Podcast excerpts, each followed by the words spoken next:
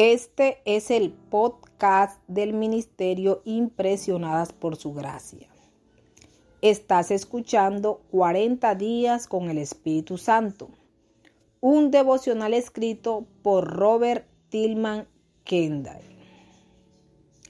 El tema de hoy es El Espíritu Santo es una persona.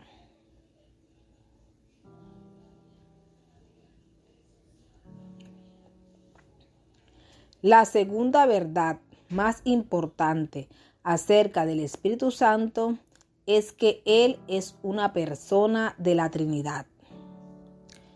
Jesús nos dijo en Mateo 28, 19 que nos bautizáramos en el nombre del Padre y del Hijo y del Espíritu Santo.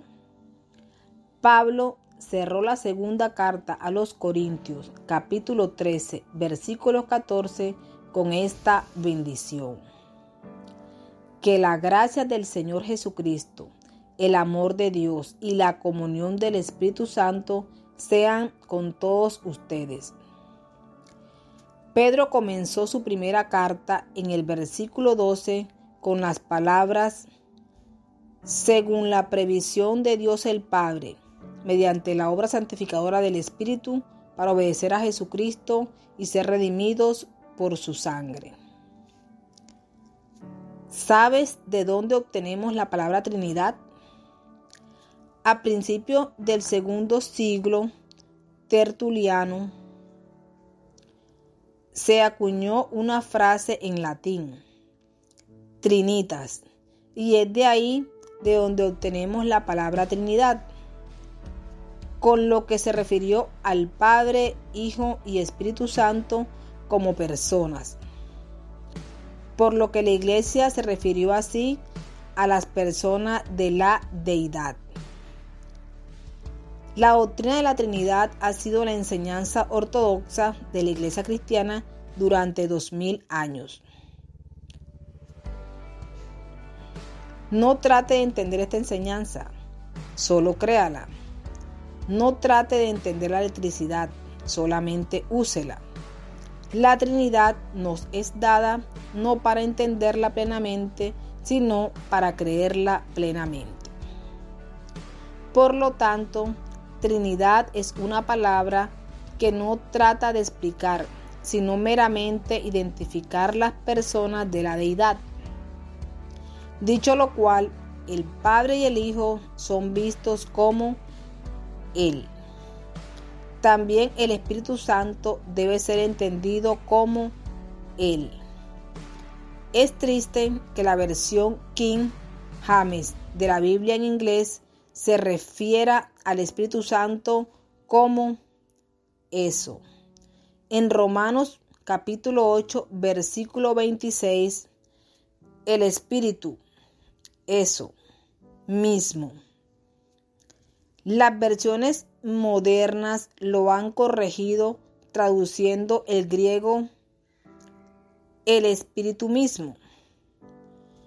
Jesús se refirió al Espíritu Santo como Él. En Juan capítulo 14, versículo 16 y en el capítulo 16, versículo 8, y lo presentan como Ayón, Paracletos siendo la traducción literal del griego otro alón, que viene a su lado paracletos. Es imposible traducir paracletos con una sola palabra, aunque ha sido traducido de diferentes maneras como consolador, defensor, abogado o ayudador. Todos estos conceptos describen exactamente lo que Jesús era. Él era la persona que había venido a un lado de los doce por unos tres años. Los discípulos conocían a Jesús en un nivel natural. Sabían cómo era. Conocían el color de sus ojos, el sonido de su voz. Había sido físicamente real para ellos durante esos tres años. Lo vieron, lo escucharon y lo tocaron, como está escrito en Primera de Juan, capítulo 1, versículo 1. Jesús era una persona real. Aunque invisible para nosotros, el Espíritu Santo igualmente es una persona real. Por lo tanto, jamás piense en el Espíritu Santo como un eso, una actitud o una influencia. Él es una persona y tiene maneras bastante definidas. Llámele a esas maneras peculiares, excéntricas o únicas si así lo quiere, pero Él tiene sus maneras. Quizá no le gusten sus maneras, pero acéptelo y siga adelante. Él es el único Espíritu Santo que usted tiene. Él no se va a ajustar a usted, usted tiene que ajustarse a Él. El Espíritu Santo mismo habló del antiguo Israel que no conocía los caminos de Dios en Hebreos capítulo 3 versículo 7 al 10. Dios fue agraviado porque su propio pueblo de su pacto no conoció sus caminos. Deberían haberlos conocido, pero no los conocieron. Dios tiene sus propios caminos y quiere que nosotros los conozcamos. Y así también es con respecto a la persona del Espíritu Santo. Quiere que conozcamos sus caminos. Como veremos más adelante, el espíritu puede ser agraviado, puede ser apagado y puede ser blasfemado. El Espíritu Santo también puede tener gozo. En Romanos capítulo 14 versículo 17, Pablo habló acerca de la alegría en el Espíritu Santo, aunque también se refirió al gozo del Espíritu Santo en Primera de Tesalonicenses capítulo 1 versículo 6. Es su propio gozo. Esta alegría no es necesariamente lo que nosotros sentimos, es lo que Él siente. Y no obstante, algunas veces nos invita a sentir lo que Él siente. En Hechos capítulo 2 versículo 28 es llamada alegría. Eso fue exactamente lo que experimenté hace unos años conduciendo mi coche, un evento al que volveré más adelante. Por lo tanto, necesitamos aprender la diferencia entre sentirnos felices a causa de las circunstancias y sentir el mismo gozo del Señor como dice en Nehemías capítulo 8 versículo 10. Ciertamente no hay nada mal con que nos sintamos felices de que las cosas nos están saliendo bien. De hecho, hubo gran gozo en aquella ciudad cuando muchos de los que habían sido paralíticos fueron sanados. En Hechos capítulo 8 versículos 7 y 8 las buenas noticias de que los gentiles se estaban convirtiendo llenaron de alegría a los discípulos en Hechos capítulo 15 versículo 3.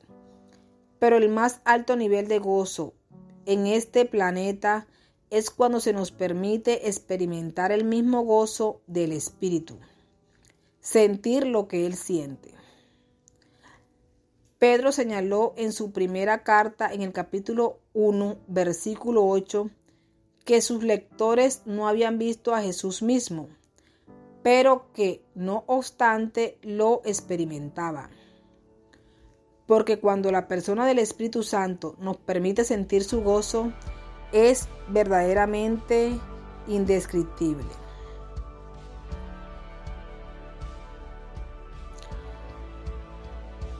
Te animo a que durante este tiempo devocional leas los siguientes pasajes para mayor estudio y comprensión de lo que hoy estuvimos comentando. Esto requiere que abras tu Biblia en Nehemías capítulo 8, versículo 10. Juan capítulo 14, versículos del 16 al 21. Primera de Corintios capítulo 12, versículos del 4 al 6. Efesios capítulo 4, versículos del 4 al 6. Hechos capítulo 3, versículo del 7 al 11. Judas capítulo 1, versículos 20, 21.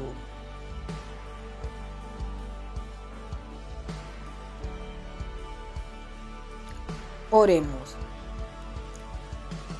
Espíritu Santo, te doy la bienvenida de nuevo en mi corazón. Déjame experimentar tu persona y tu gozo en una medida siempre creciente. En el nombre de Jesús. Amén.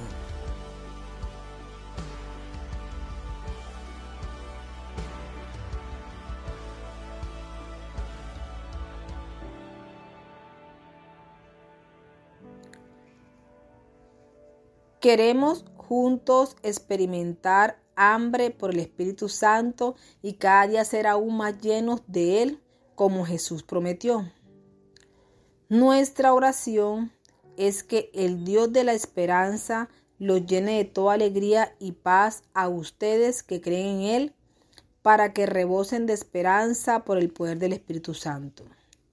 Recuerda regresar mañana para continuar juntos con este devocional.